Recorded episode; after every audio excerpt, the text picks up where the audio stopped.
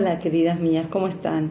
La verdad que cuando llegamos a la Perashiot de Yosefa Sadik, me emociona, me enamora, me enamora Yosef, la parte de la Torah, eh, la fortaleza, la fortaleza de Yosef, de poder seguir adelante y llegar a ser un Ishmasliach, una persona de éxito. Acá vemos mucho, algo muy lindo, muy lindo, lo que es que un hijo sepa del amor de papá y de mamá. Él sabía que Jacob amaba a Rachel y Rachel lo amaba a él, a Jacob. Entonces, cada vez que nosotros sabemos, hacemos saber a nuestros hijos del amor que puede haber, nos pasa, cada uno tenemos nuestros temas y somos muy diferentes, marido y mujer, pero los amo a pesar de, ¿sí? Eh, en una oportunidad escuché a unos hijos que me contaron que los papás discutían mucho, mucho, entonces una de sus hijas le dijo a, su mamá, ¿por qué ella pedir el divorcio? ¿Ya para qué aguantar tanto? ¿Por qué aguantar tanto, pasar tanto, así tanto sufrimiento?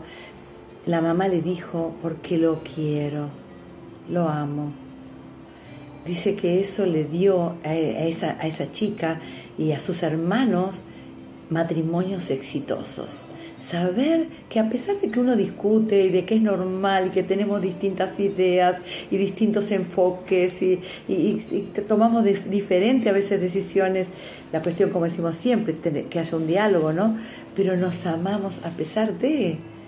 Lamentablemente estamos en una sociedad donde todo es descartable, todo es descartable. Entonces si no me sirve, lo tiro. Y no está todo, tiene que ser a mi servicio y menos que menos las personas, y menos que menos mi esposo, mi pareja, no tiene por qué estar a mi servicio.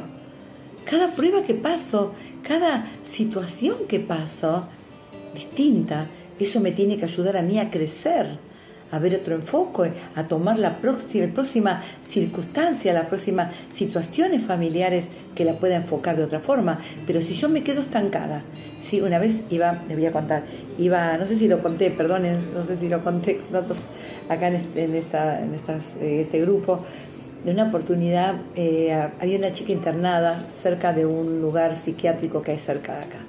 Entonces tuvimos que llevarle comida entre todas las señoras. Entonces yo le llevé papas fritas, con, con chorizo, ¿sí? No sé cómo se dice en otro idioma, es chorizo, la carne así muy rica asada y papa frita. Dije, bueno, por lo menos pobrecita tiene problemas de presión, pero el estómago lo tiene bien. Dije, le voy a llevar algo así. Bueno, mi vianda olía de lo más rico. Llego al lugar y pido instrucciones a la gente de la entrada y me indican dónde queda, ¿no es cierto?, el lugar. Y había que pasar un jardín y cuando estoy por pasar el jardín se acerca una de las personas internadas, las mujeres, y me empieza a pedir lo que yo tenía en la vianda. Y ay, me puse nerviosa, me asusté, no sabía qué hacer. Entonces, bueno, agarré y, me mareé, no sabía para dónde tenía que ir. Y volví de vuelta desde la entrada, le dije, por favor, me pueden guiar, me pueden acompañar porque me mareé y estoy un poco asustada, me perdí. Le dije, ¿me acompañan? ¿Cómo no? Me llevaron por un lugar y había un cartel grande que decía ¿Qué es locura? Locura es hacer la misma cosa dos veces esperando diferentes resultados. Sé que es una frase de alguien que lo dijo.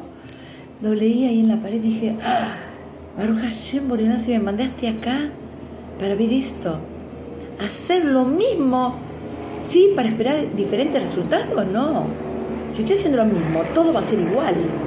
Lo que tengo que hacer yo es cambiar de posición, es cambiar de forma Sí, con palabras, con cosas lindas, con, con halagos, con palabras lindas. ¿Sí? Entonces cuando eso me enseñó muchísimo, me enseñó muchísimo en la vida. Las pruebas son así, son pruebas que nos tenemos que pasar, pero si siempre haces lo mismo, estoy volviendo a la misma equivocación si el primer examen me dio mal. Tengo que volver a hacer un arreglo porque por algo me está repitiendo el examen. ¿No es cierto? Entonces cuando yo miro y empiezo, digo, bueno, ya está, esta vez me equivoqué y me golpeé, porque siempre, no solamente que se golpea el otro, nos golpeamos nosotros, y no solamente nosotras, sino que también el otro, ¿no es cierto? Entonces yo tengo que cambiar de posición, a ver, dame volar mi inteligencia para poder cambiar el enfoque, para poder actuar de otra forma, para poder hablar de otra forma. ¿Eh? Lo mismo podemos decir, yo creo que una vez te lo conté, ahora hoy no lo voy a contar, lo cuento en el próximo Belineda, pero eh, también situaciones de que uno puede decir cualquier cosa, pero con una sonrisa y se toma todo diferente, con amor en tu corazón, con amor en tu corazón, poné amor en tu corazón y vas a ver cómo entra en el corazón del otro. Las emociones las dirige Kadosh Baruj pero basta que pongas la voluntad de querer esa emoción, de querer llegar lindo al otro, al corazón del otro. Quiero decirlo, y esto mismo, que a lo mejor puede ser una crítica, o puede ser algo que estamos llamando, ¿no es cierto?, la atención, o queremos eh, hablar con alguien y no, no, sé de qué forma, y pongo buen sentimiento adentro, como si me lo dirían a mí, como si me lo dirían, dirían a mí. Entonces van a ver que la cosa entra de otra forma, con amor hablarles el amor entra directo, directo al corazón, chicas. Las quiero mucho, Besatayem, que podamos hablar con dulzura y transmitir y crecer en cada prueba. Porque si seguimos haciendo lo mismo, entramos en la locura. Besatayem, que tenga una hermosa semana y eso me lo enseñó mucho Yosefa Sadik.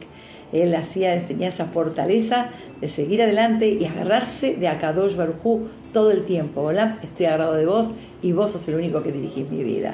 Qué hermoso.